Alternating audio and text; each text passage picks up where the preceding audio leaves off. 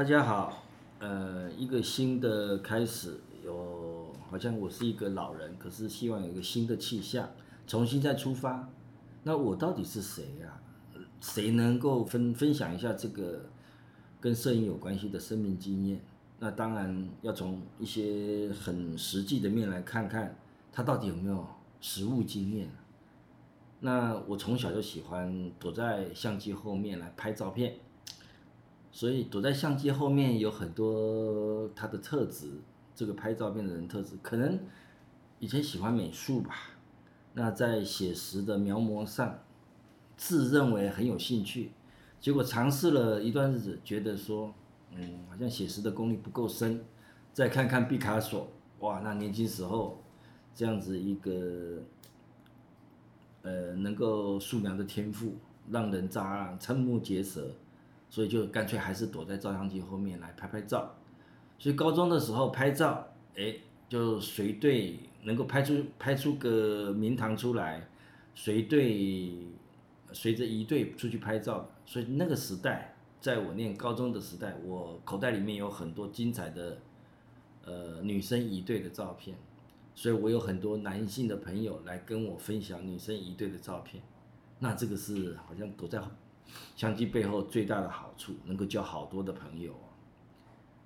主要都是想要看美丽的东西嘛。也在那个时代很有趣的，就因为想说，既然拍了照，那个时候是胶卷式的，哦，那到底怎么样让这个胶卷能够让自己全部控制啊？因为有些秘密不能跟人家分享啊，所以不能分享的秘密就留到暗房里面去冲吧。所以那个时代就想说到处找。高中三年级的时候，就骑着脚踏车找到一个郎金山老先生的徒弟，叫做李景茂李老师。那在民生社区，几乎一个礼拜有空就骑着脚踏车往李老师家里面跑，学习暗房摄影的技术。那有这个缘分，就跟郎金山老老师结了缘。那后来郎老有一些照片，我们也试着帮他去做冲洗。在那里完成了暗房技术的训练。那个时代的暗房技术，哇，那可辛苦了。拍、冲、放，提过的。拍的时候要有过人的毅力啊，要上山下水。上山下水，怎么上山呢？就是这些摄影协会的老前辈，大家聚集起来，四点五点就开着车到山上去等太阳。去拍日出，晚晚的还要一直等到日落，拍一整天，要去拍那些特殊的造型的一些山园、田园景观，这样子慢慢训练出来拍照的毅力，背着很重的照相机，准备各种的器材的一些配件，上山下海去拍所谓的狼式风景的写意式的东西，回到暗房里面去做集锦。这样一步一脚印的，把这些片片段段的画面在暗房里面集结起来啊，集景摄影。那这样子一路走来，也在暗房里面，在配合这样子一个爬山下水的一个意志，也训练出来摄影眼，开始能够在相机上面，呃，比较能够得心应手的把想拍的东西、看到的东西。能够结集起来，然后在暗房里面再把用黑白的技术之后，还用彩色的技术把它变成相纸相片，在大家的眼前分享。哎，那就上了大学啊，很炫吧？哦，高中就已经把这个照相的技术练就起来，到了大学大一就跑到女生宿舍前面的一个大厅里面去做个展，多爽！女生淡江的女，我后来上淡江大学的建筑系，在大一的时候就能够在众人面前，尤其在女生宿舍前面一个大厅的独独个人的一个展示，人家还以为是哪个助教或者外来的一些呃研究者研究者来这里展览。那时候展览地名叫做山水园区，就是用自己在狼进山那里学到的功夫，暗房的功夫做集锦。然后呃，碾丝填词，然后找老爸出来捉刀，啊，因为他是书法家，然后把这些古典诗词用书道的方式写写出来，再用影像再把它洗成照片，等于说有字有影像，从那个时候开始了这样子文字和影像串串接的一种说故事的方式，把一些景象分享给大家，所以在那里的展览的时候。的确也让校内的这样子的一个学长学姐啦，或者老师啊，也造成一时的轰动。可是因为那个时候也修了一门科，叫做摄建筑摄影，那影响我很深的郎静山，呃，张张张敬德张先生，他是建筑摄影的专家，也是建筑师。那这个前辈带了一些学长姐来看我的展览。他说了一句话，刺伤了我，也影响了我整个建那个摄影的这样子一个生命史。他说，只要是台湾人造的、中国人造的、华人造的一种像的的风格，你心中所想就已经是中国式的这种影像结合，不需要。一定要这种山山水水，然后集景的方式来去揣摩那样子一个中国画的意境。哦，原来搞了半天，我那时候做的不是摄影，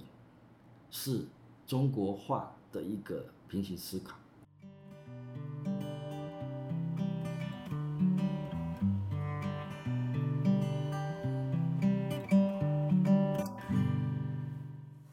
所以。什么是摄影啊？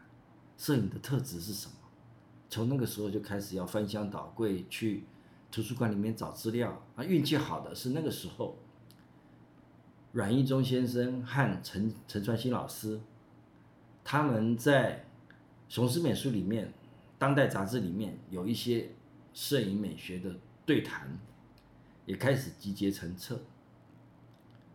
读了他们的文章，开始了了解摄影。的缘由，开始了了解摄影的风潮，也有这个机会看到很多国外的国际性、国际的一些摄影师他们的东西，有了这些资讯的传达，开始在心里面就埋下了一个点：哪一天我有机会还是要出国吧，看看全世界，把旅游、旅行自己所喜欢的影像，是不是重新呃对摄影。扎根，然后下去研究，就是一个摄影人的力，摄影人的成长也可能就从那里开始。那这个在那个时代，看杂志，看呃文艺，有点是 gay 拜文青的啦，在那个时代，大家可以在那个时代看到要进到校刊编辑社。这很炫呐，都可以请公假，从高中一直延续到了大学，都是做一个文青的一个角色。那背着摄影机，的确，摄影机像是我们的枪，可以随便扫射一样，把眼前的东西想办法打靶，集中，可以把它记录下来。这就好像我们在说的，它是种狩猎的这种过程，躲在相机的背后狩猎，还是那句话，很爽。可以把你想要的东西集中，那到底怎么样集中呢？当你在拍整个你眼前流动的影像的时候，譬如说在运动会时候，有人在跑步，你如何定格集中他那个最高潮的瞬间？那是一个，有时候是一个天性，天赋，不一定每一个时刻每一个人都能够掌握那个决定的瞬间。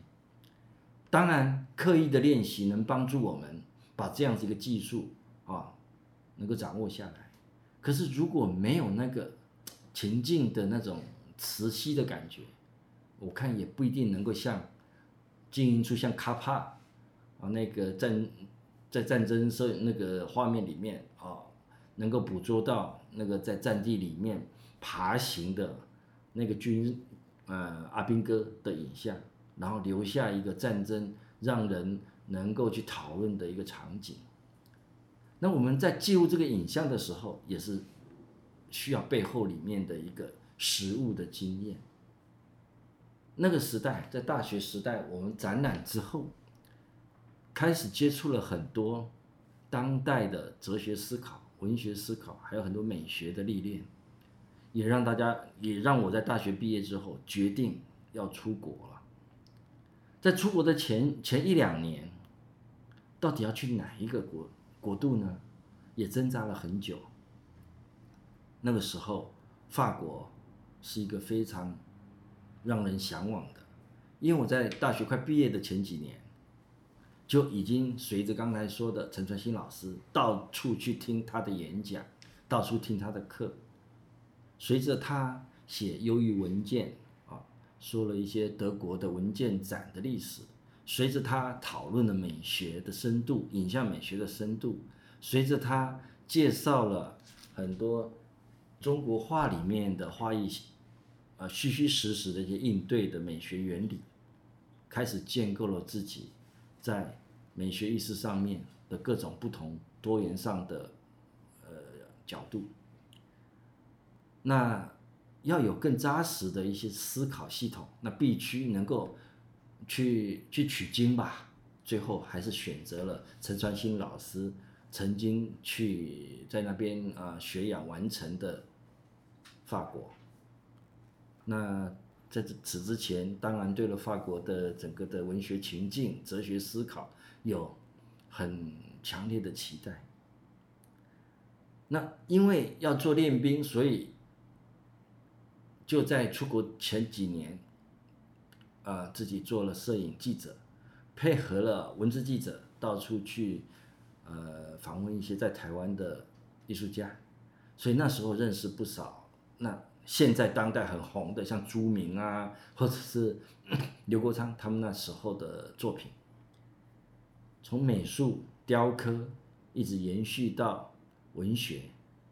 那我觉得艺术这个领域实在是非常的博大精深，要一步一脚印。可是自己学习的是建筑，在张敬德呃老师的那些提醒下。在建筑的思考也变成我投入自己行那个人生很重要的一个呃练习。那建筑也影响到我在做空间上面的一些啊自我的训练，如何去看待一个空间里面的细节，如何用影像和空间之间的对话去建立一套不一样的空间影像的系统来。检查说这个空间里面，这个影像里面到底如何能够跟人的行为有一些互动和对话。人是我整个思考的脉络里面非常重要的一个关键。那陈专心老师给我最大的一个启蒙，就是人背后的心理因素和精神的面貌，都会影响到我们如何看待这个外在物件的思考。看待外在物件，譬如说影像或者是空间的思考，他会感受到一种性格。你如何看待，就是一种自我发表发的一种性格。那我也立志说，在那个时代里面，就立志说，我要做一个影像和空间结合的一个创作者。到了法国，背着自己的相机，上山下海。那刚好有趣的是，巴黎是整个欧陆的中心，只要有空就自助型的旅行，到处去拍摄。那也开始因为有那样子的一个经验，也能够理解到风景摄影、城市的一些风啊，像以前当代呃一八一十八世纪的阿杰他们在城市里面拍照的那些留下来的景象，之后会变成很珍贵的一个历史记录。这样文件档案的影像跟纪实摄影的一个路径，也在那时候有一些碰触的机会，也让自己有一些实物的经验，在这个踏勘的过程里面，所以拍照的过程会有很多有趣的前景。刚才讲的啊，在纪实摄影里面训练我们自己如何拍前面啊这些前景动作景观上面的一些定格画面。可是至于背景，它也是很多的细节可以被我们编剧或者是设计出来的。那当代我们现在谈的很多叙事摄影，也就是这样子的一种，呃，自己导演、自我导演，然后自己去安排里面的场景，然后有一个有有一个主角啊，在那里扮演一定的角色。让大家最能够记忆深刻的，常常在提的就是辛迪·薛曼，一个女的摄影师，她自编自导自拍，然后拿了很多美术史上面的一些画面来自己演出，然后拍摄这样这个后摄的情境，整个的画面出来以后，让大家能够再去思考，为什么他这样拍，拍出里面到底有些什么有趣的一些艺术情境或者艺术特质在这里，这整个。最大的，当摄影走上艺术啊的这种辩证的路程里面，反反复复在想说，摄影到底是什么？摄影到底能够为人们带来什么？摄影到底是能够给我们什么样的一个美学刺激？那慢慢慢慢的，这个摄影的前置作业都完成在，我一步一脚印，看了很多的呃。场景看了很多场景里面表演的人啊，喜欢戏剧，喜欢啊各个不同的一些呃艺术的呃呈现，去思考它人、前景、背景、空间之间的一些关联，在这样子的自我训练里面，可以把关键的角色、画面的元素，当可是当你创作的时候，又期待打破之前的这些元素。一直在这样子的一个反复练习的过程里面，去成成就自己跟摄影之间不解之之缘，一路走来。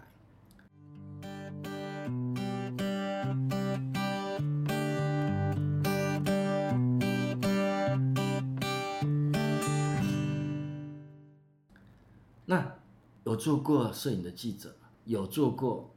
还还做过一些拍婚纱摄影的摄影师。当那个时代，呃，罗门摄影还没有到大陆发展五十几个这样的摄影摄影的呃摄影棚的一个的业务的时候，就已经谈过如何去拍摄一个婚纱摄影。当我变刚刚开始进到婚纱摄影这样子一个路程里面的时候，拍婚新婚的这些呃新郎新娘，还有他们家族的整个。呃，婚宴的一个过程里面，确实刚开始是一个非常饱满的一个互动，在这样一个情绪，看了很多呃人的跟大家分享很多的欢乐情节，可是他会疲乏，因为所有的事情必须，你你花了一分的拍摄，结果必须花九分之后的后置工程才能够整个完成这样子一个摄影成摄影的呃作品给再。再给大家分享，也就是拍完了底片之后，你还必须拍冲放，还需要修片，再重新把这样影像，呃，洗放放映出来。哇，是一个很大的一个一个工程。之后我拍了四五十对新人之后，也疲乏了，也不太敢再参与这样子的一个摄婚纱摄影的一个一个事业，所以退出来。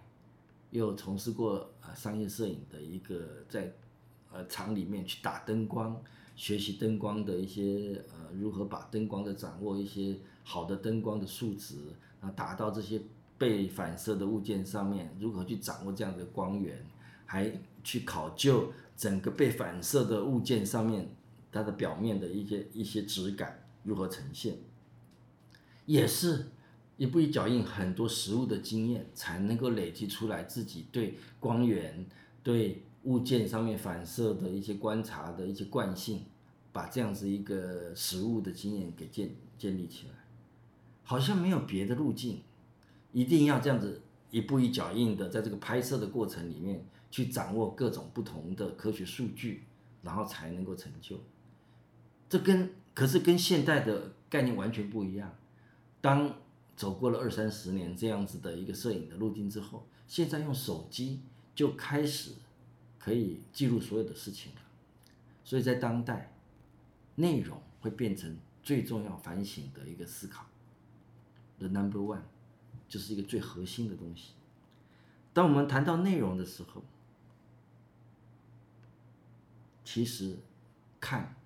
低低层的感动力就影响了所有事情。能感动的就真的就感动了，不能感动的，你再怎么样修饰它，再怎么样说背后的故事，都好像是画蛇添足，没有办法回到整个物质的核心，影像感动人的核心。那最感动的东西，事实上在今天的体验就是一个生活，生活的物件，那个影像里面，如果用你的朋友，那个感动力。怎么样都有可能联系的非常的完整。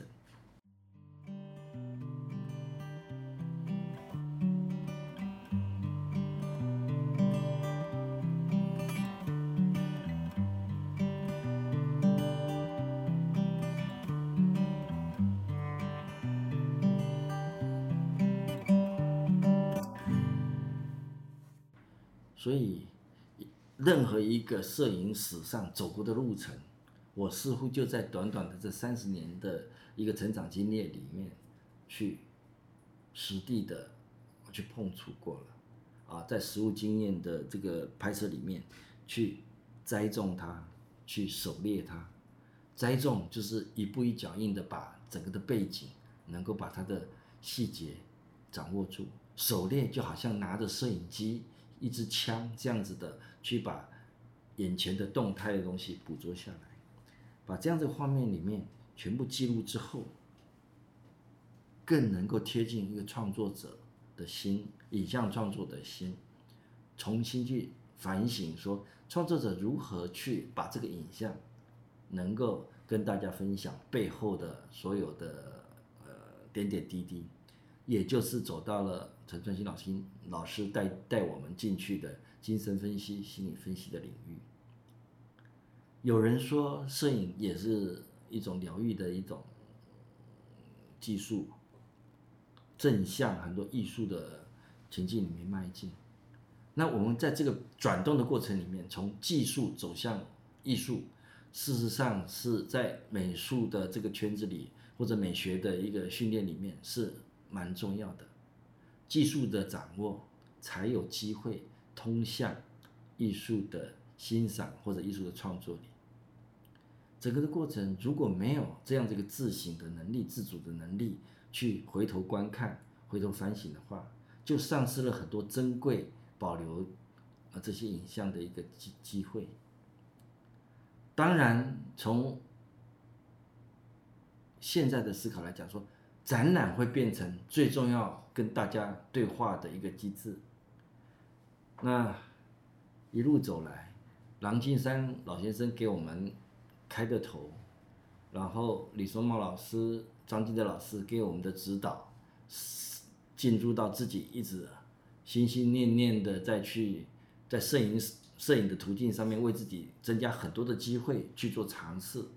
也就会完成摄影这件事情跟我的不解之缘。可是摄影家就像现在很多的学经济的人学呃媒体的媒体的先进。都是斜杠的精神，你专只有一个摄影这样的技术，你很难撑起自己啊一个专业的一个能量。那可能斜杠的各种不同的跨领域的接触都是蛮必要的。有了摄影，有了建筑，两个互相冲击。那摄影因为有了建筑的基础，我再出去看很多呃。有名建筑师完成的作品和 project 的时候，我比别人更快速的能够使用工具来记录这些细节。回到工作的场域里面，可以再用这些细节反省，然后建构这样子的呃呃当时记录这个场景里面的一个心态和笔记，也就是摄影这件事情变成另外一种。记录的工具，记录的笔记，所以开始就跟一些朋友发展了一些 virtual reality 的这样的技术，是三百六十度环景或者三百六十度环物，把这些东西记录下来。这时候开始的就是一些数位的一些资资料、知知识，让帮助大家把影像的记录能够建构起来。从摄影本身走向了 VR 的过程里面，有两个路径，一个是 image based，就是影像为主的这样子一个记录的方式，然后来建构一个 virtual reality，就虚拟的情境、虚拟的物件。另外一个就纯粹从 3D 啊的的方式是 volume based，就是一个空间立体的容积为呃。呃，三三度空间为主的一个建构方式，它不需要到呃外在现现实的影像来帮帮忙你，所以从 image based 到 volume based 这样子两种不同路径，都学习到 VR 的呃建构过程，这也是我难得的一个经验，能够跨在 image based 和 volume based 这两个领域里面来熟悉。现在大家常常常提到的 VR 这件事情，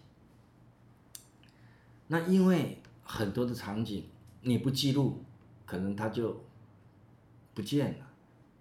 像当时的塞德克巴莱在林口盖的这样子的一个呃拍摄村村落，如果没有 Virtual Reality Image Based 去记录的话，影像记录的话。拍完电影，它就不见了。那那样子一个细节空间之间的呃所有物件对话的元素空间感，如何能够再重新呈现，是一个蛮遗憾的事情。如果说没有记录的话，那纯粹如果说只是一个用电影的方式时间流把这些东西记录下来的话，那也是从也没有办法让很多做创作或者是做空间创作的人能够熟悉。这些啊，舞台设计啦，呃，空间布置的这些呃前置的工作人员，他们留下来的点点滴滴，所以完整的记录，image based，在这种体系里面就非常的必要。当然，在好莱坞的电影里面，或者像卡通啊，所以三 D 的一个过那个建构，甚至游戏的空间，很多都是直接在电脑上面虚拟创作出来的 volume based。那个情形里面，那很多就应用到现在所谓的数位建筑的设计的呃的过程里，那又是另外一套很有趣的一个场景的创作。那因为摄影的关系，摄影的这些实物经呃实物知识的关系，所以让我更熟悉了影像创作的这个系统。比较远离了 3D model 的这种 volume based 的系统，所以在这个平平面到立体空间之间的故事故事的这种转换，自己还是比较习惯于视觉平面视觉的一个呃领域里。那空间是不是在很多摄影的新的当代摄影的发展里面，能够被开发出来一些新的记录方式？我想，我们也继续在期待。那影像空间跟另外一个文字书写，今天的 Podcast 变成声音这件事情，又加入了一个不同的扮演的角色。在这样子的一个三三维、四维、五维的一个空间的元素碰撞之后，我希望一直提醒自己，后一步的人生。一直往前面的人生做挑战，重新创新，去为自己找一个更大的提问的机会，然后也为自己找到一种解释提问的一个方法，能够用这样子对话的方式跟大家继续的分享。所以，我们看自己的过去跟摄影结缘的人生，跟大家分享，那实物经验会转换成一些。小小的故事，然后用这个小小的故事去开发自己的一个心法，如何理解整个生活里面的点点滴滴，啊，建构这个聊摄影、读生活这样一个专题的引领下，把自己个人的情感和自己记忆里面留存的东西，借着 podcast 的声音的传播，慢慢慢慢再找回来。好像是一种召唤的一种仪式，可能很很激烈，也有可能很平静。那每天都在找不同的主题，让自己的生活更精彩。最难的是，从事艺术这件事情，让自己觉得很集中、很对焦、很有生活的充实感，也就是一种信仰的替代。我没有很多的信仰，最大的信仰就是艺术，也就是艺术是我最忠诚的信仰。啊，期待它能够开发我，把我的诉说慢慢慢慢的沉淀下来，找到一个跟摄影结合、长长久久的一个一条路。他永远有不知道如何开头的这种思考，也有话匣子打开了，也期待扩散能量的一个情绪。那希望大家有机会给一些画面。让我看到一些画面刺激，然后跟大家分享，在摄影这个大的容器里面，